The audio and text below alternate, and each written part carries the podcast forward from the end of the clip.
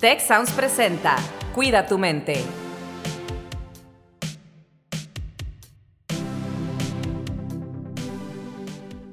Hola, ¿qué tal? Bienvenidos a un episodio más de Cuida tu mente. Yo soy Rosalinda Ballesteros y me acompaña, como siempre, Carlos Ordóñez. Carlos, ¿cómo estás? Hola, Rose. Pues muy bien, muy contento de estar aquí en un episodio más. Y, me gusta mucho este episodio porque, pues en episodios recientes, anteriores, hablamos de, de los factores de protección y de riesgo. Recordarás que tuvimos a Rubén y a Diana platicándonos de este tema. Y bueno, el episodio de hoy se titula cuáles son mis redes de apoyo en EdTech. Y bueno, en EdTech y EdTech Mineo también podremos platicar, obviamente. Y esto de las redes de apoyo es una de las cosas que se mencionaron en ese episodio como parte de nuestros factores protectores. Y para ello tenemos invitados el día de hoy a Armando Montealegre, que es mentor estudiantil de Campus Querétaro. Armando, bienvenido a Cuida tu Mente. Muchas gracias, Rose. Muchas gracias, Carlos, por, por el espacio, por el lugar y feliz de compartir junto con ustedes y por supuesto nuestra comunidad estudiantil. Y también nos acompaña Carolina Ávila, que es estudiante de arquitectura en el campus Monterrey. Carolina, bienvenida también, tu debut también en Cuida tu Mente. ¿Cómo estás el día de hoy? Hola, hola, buenas tardes. Muy bien. Es un día, bueno, relativamente tranquilo, pero feliz de estar aquí. Oigan, excelente. Pues muchas gracias por acompañarnos y como bien decía Carlos, hemos estado hablando de los factores de riesgo y de los factores protectores, ¿no? Y cómo nosotros, nosotras podemos generar mayor bienestar, habilidades para, pues no solo sobrevivir a lo mejor a los retos de la vida, sino verdaderamente crecer, desarrollarnos y pues a lo mejor justamente empezar por ahí, ¿no? Preguntarles, pues, cuáles son estas redes de apoyo desde el punto de vista de una estudiante, Carolina, ¿Tú qué utilizas cuando necesitas ayuda o cuando tienes una situación sobre tu bienestar y dices, bueno, esto es lo que voy a hacer? Yo creo que mi primera línea de apoyo, o sea, siendo estudiante y teniendo pues a la gran mayoría de mis mejores amigos dentro de campus, o sea, es primero los amigos, o sea, sucede algo, eh, he tenido algunos temitas como de salud mental o presión o, lo que sea, como inmediato, sea por tareas o por alguna situación. Y creo que siempre es buscar eh, quién está en campus, ¿no? O sea, mis amistades primero. Ya si es algo, no sé, a lo mejor un poco más fuerte o lo que sea, eh, tal vez, bueno, con mis papás o mi hermana que también está en campus, pero sí he llegado a, o sea, he ido a consejería también dentro de, algún momento de crisis o, o en sí haciendo pues mis citas, ¿no? Como de seguimiento para, eh, sea como del bienestar académico o, alguna situación que, que traiga la mente como un poco más seguido. Pero creo que es eso, o sea, mi primera línea son mis amigos, buscar quién está presente en campus. Armando, en tu rol de mentor, eh, ¿qué, ¿qué son las herramientas que pones disponibles, por ejemplo, a estudiantes como Carolina o todos los que hay en, los campus? Pues yo creo que, el, estudiante del Tecnológico de Monterrey y por supuesto Tecmilenio puede encontrar muchas herramientas para formar estas redes de apoyo.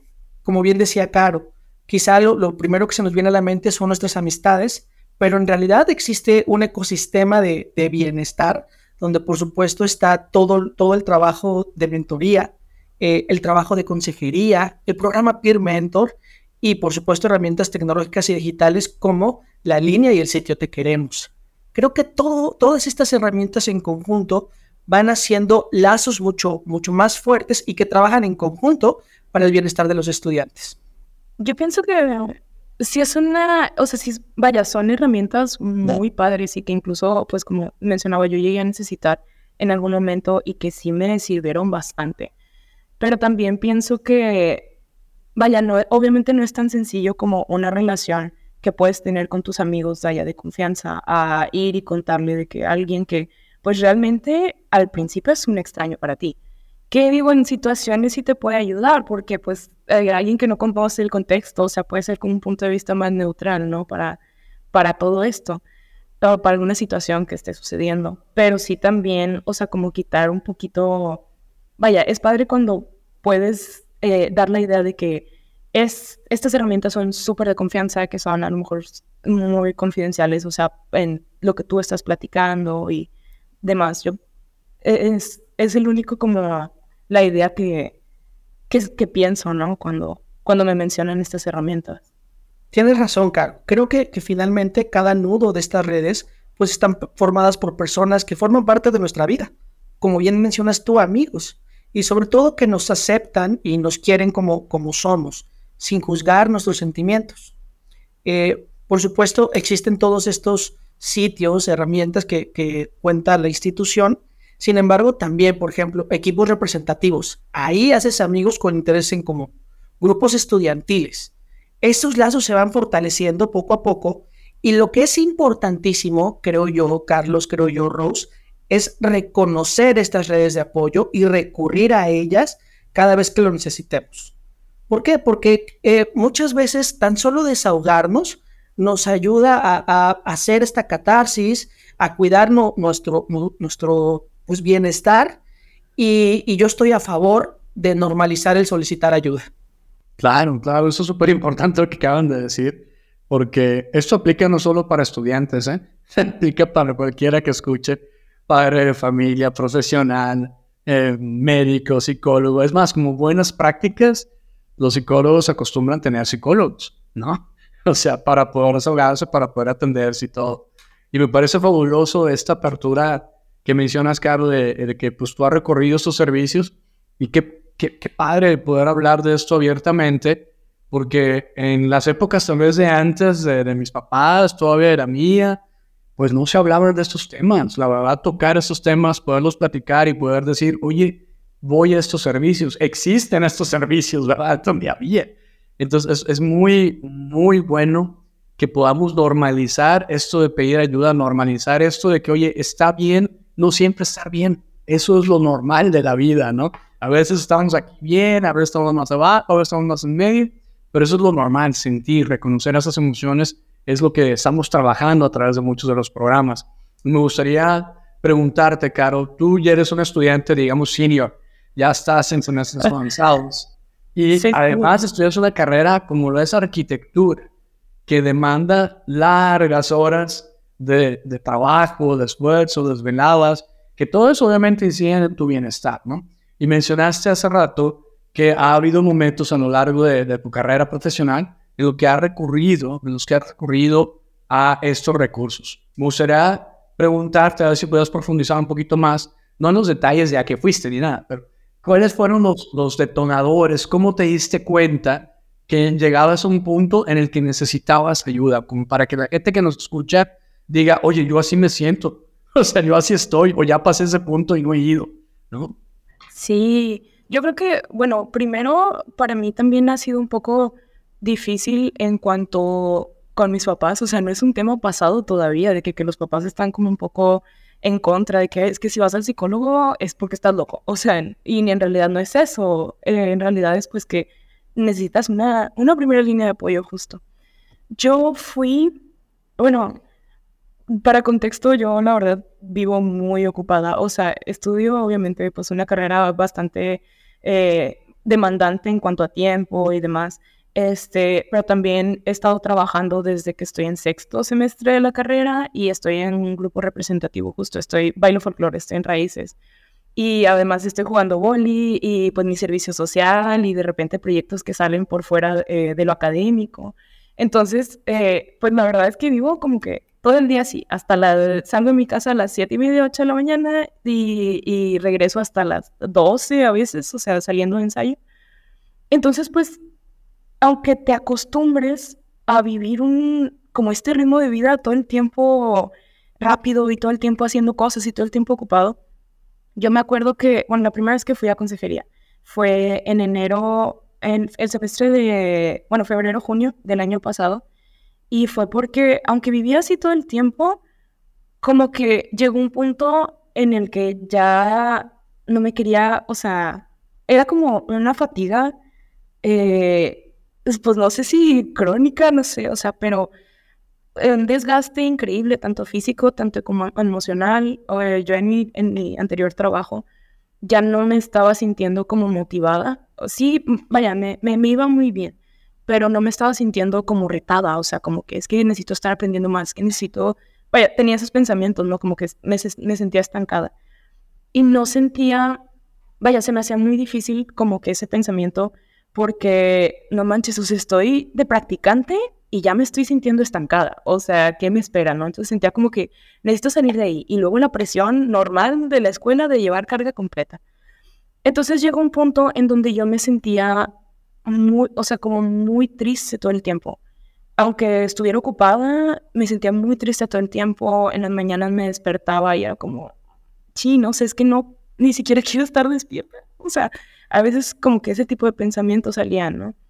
Eh, era un, aunque me gustara todo lo demás que estaba haciendo, de que ir a ensayos, ir al boli, ir a, a, proyectos que tenía que me emocionaban mucho en un principio, o sea, ya no sentía motivación casi que para nada, o sea, muy poquitas cosas era así como que me, me llevaban a, bueno, de que por lo menos hoy es un día ocupado, pero por lo menos en la noche voy a ensayar. Y le platiqué esto a una de mis mejores amigas, de que es que, o sea, ya estaba yo incluso como normalizando de que el estar triste todo el tiempo, el tener ganas de llorar todo el tiempo, o sea, aún en mis actividades de diario. Y le platiqué esto a una de mis mejores amigas y me dijo como que, ¿has intentado de que ir a terapia? o por lo menos de que buscar ayuda uno, en consejería o algo por el estilo. Y me pasó incluso de que los contactos, o sea, para sacar cita en consejería y todo. Y como yo tengo este tema de que pues mis papás no están muy de acuerdo en que a lo mejor que vaya, que busque ayuda eh, clínica o vaya con un psicólogo eh, por fuera de, de, campus o así, este, me dijo, me, me pasó como los datos, ¿no? De dónde podía sacar cita, de dónde podía ir. Y fui y es que eso, o sea, la gente como que subestima lo que es poder desahogarse completamente, de que con, con, alguien, o sea, y, y vaya, y por eso mencionaba en este caso como que es muy diferente desahogarse, o sea, no es tan mal desahogarse con un extraño, ahora sí, porque pues mis amistades era, digo, tengo toda la confianza del mundo, ¿no? De, de poder contarles lo que sea y así, pero era como que tienen esta idea de que ay, Caro, siempre vive ocupada y siempre vive de que con muchas cosas que hacer, de que qué padre, de que incluso como que, wow, o sea, yo quiero ser como ella, que, que tiene muchas cosas que hacer y tiene un buen trabajo y, y, le va bien de que en el grupo representativo y demás, pero no entienden realmente, o sea, que es cansado, o sea, es muy cansado, como poder mantener un estilo de vida de este, de este tipo, ¿no? Entonces yo llego a consejería y, y pues empiezo a platicar de que es que, o sea, me siento así, he estado pasando esto, el trabajo ya no me motiva, la escuela pues está ahí, pero no me está encantando mi carrera, cuando los el resto de los años yo, y hasta la fecha de que me encanta mi carrera. Este, y fue como que, o sea, como si me agarraran de la mano de que, a ver, ven, vamos a encontrar de dónde está surgiendo todo esto. Y digo, no, eso, de que no, a lo mejor no es eh, ayuda clínica, que, ¿sabes qué? Vamos a rascarle ahí a ver de, que de dónde vienen todos tus traumas. Pues no, tampoco. Pero simplemente eso, que te puedan como guiar a encontrar de dónde viene este sentimiento que tienes ya desde hace un ratito, de dónde, por qué te estás sintiendo así, por qué la carga que estás teniendo está siendo una carga para ti en vez de sentirla solamente como una responsabilidad. Claro, y fíjate, comentas, Carolina, algo muy importante y es que eh, justamente eh, el, tener una red de apoyo, el sentirnos queridos, valorados, tener estas conexiones sociales, es una de las partes más importantes del bienestar. Hicimos un episodio saliendo de la pandemia sobre cómo hacer amigos, porque también cuando entramos en una vida tan ocupada, tan compleja, tan llena de actividades, de pronto, como decía Armando, el nivel de conexión eh, no es tanto, ¿verdad? Porque vemos a las personas poco pareciera que tenemos mucha actividad, pero no llegamos a conectar. Entonces, esa amiga que te dio esos, esos datos, por ejemplo, pues por supuesto que se estaba preocupando por ti, es literalmente tu red de apoyo, ¿no? Y eso hace una diferencia para todas las personas. Por eso Carlos decía, no es solamente para quienes son estudiantes, todos, todas debemos pensar en los momentos neutros, voy a decir, de la vida, quiénes son nuestra red de apoyo, en quién podemos confiar, con quién podemos construir esas conexiones para precisamente tener ahí eh, esas personas cuando las necesitamos. ¿Y de quién somos nosotros, red de apoyo? no solamente quién me ayuda a mí, sino a quién, a quién ayudo yo, ¿sí?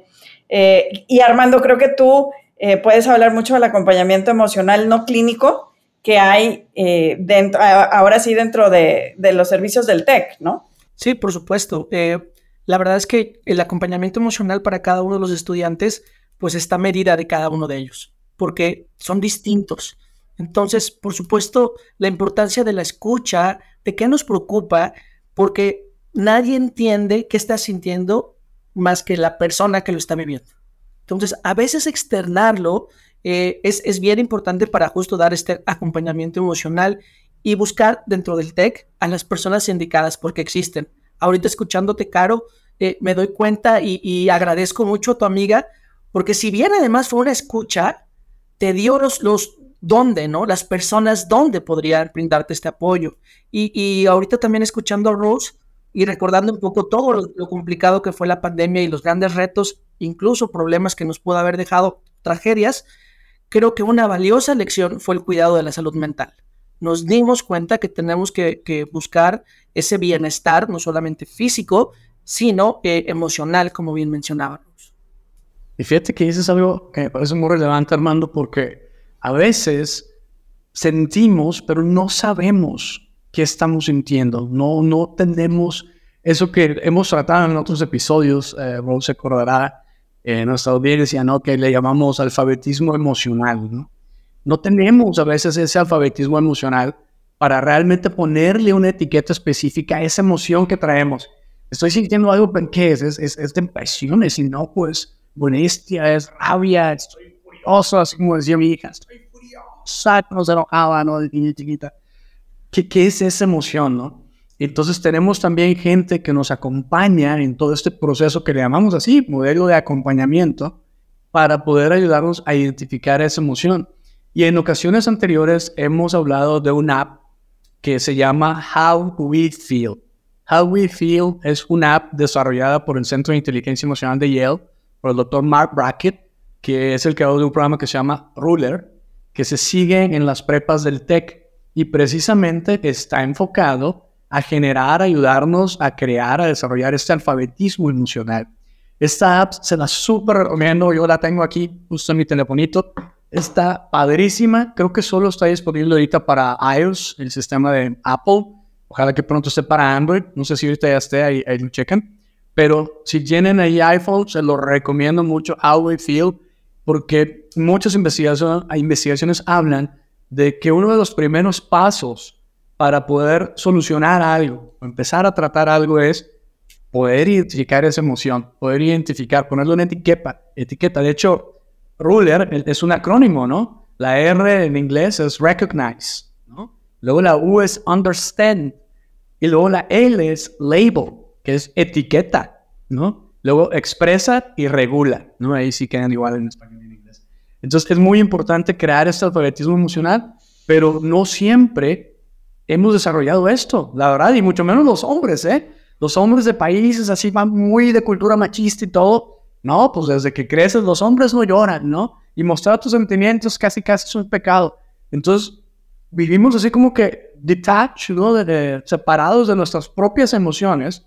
Y luego queremos ser una buena pareja, ¿no? Queremos ser buenos, empáticos, todo. Pues no, o sea, no, no hemos tenido ese desarrollo emocional.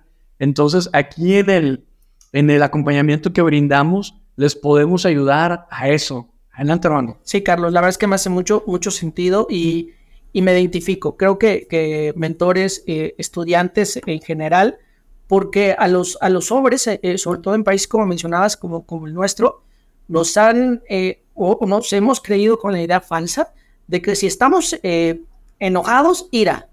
si estamos frustrados, ira, ¿no? Y, y, reconocer, como bien mencionas dentro de Ruler, los cuatro colores principales, pero las tonalidades de esos colores. Es bien importante poder verbalizar que estoy, frustrado, eh, justamente la emoción para, para, poder entendernos lo que nuestro, nuestro cuerpo además nos está diciendo. Porque necesitamos aprender a reconocer la sensación y cómo el cuerpo nos las está transmitiendo.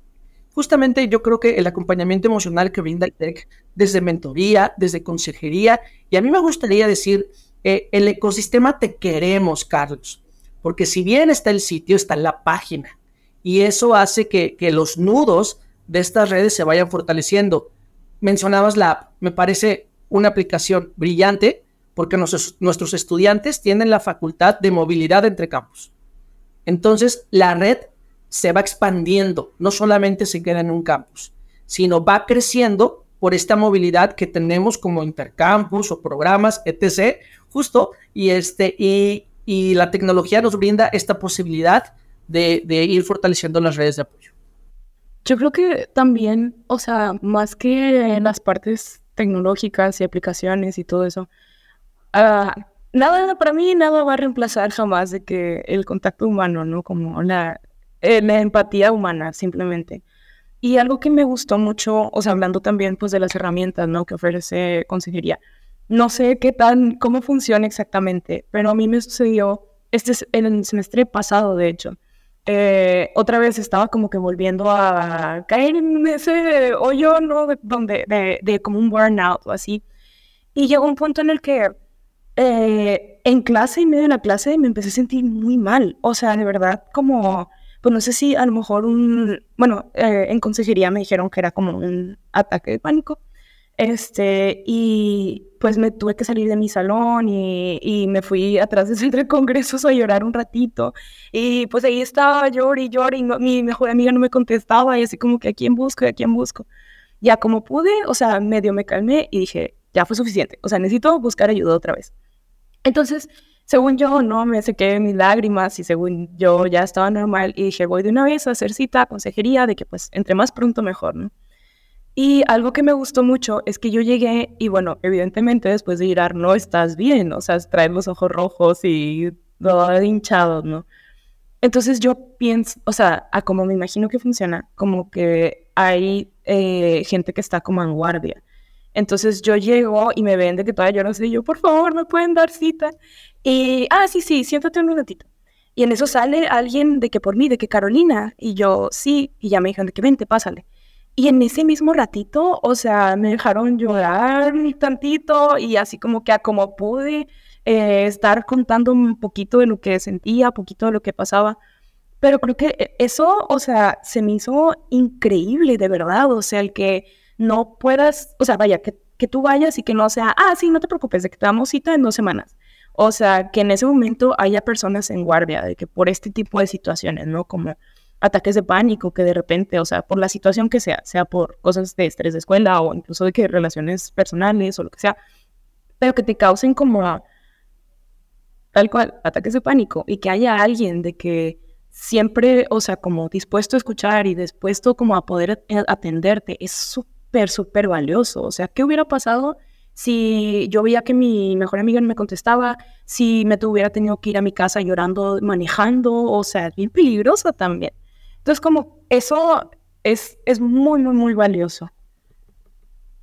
Creo que es muy importante lo que dices y creo que hay que identificar precisamente en esos momentos que tenemos eh, en este sistema, ¿verdad? Esta, esta posibilidad, pero también para las demás personas que nos escuchan, ponernos a pensar qué haríamos en una situación así. Muchas gracias por la vulnerabilidad de compartirnos esto y creo que es muy importante que alguien como tú de tan alto rendimiento muestre que esta es una parte normal de la vida, ¿verdad? Cuando tenemos tantas actividades.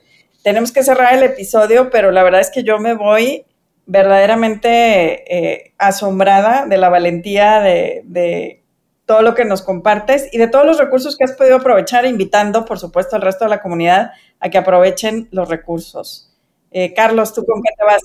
También es importante que para los padres, los padres de familia de nuestra formación estudiantil, tanto de Tec Milenio como de Tec de Monterrey, como colaboradores, profesores, facultad, sepan que en la línea Te Queremos ofrece un servicio 24/7 y que también está disponible para estas personas, no solo para ustedes como estudiantes. Como decíamos al inicio, nosotros venimos de generaciones que sí, hoy en día somos padres, a lo mejor como tus padres, ¿no? Y, pero venimos de generaciones en las que no aprendimos esto, ¿no? Se nos decía eso. Hablar con un psicólogo es de locos, ¿no? No, mi hijo no, mi hijo no, yo no, menos.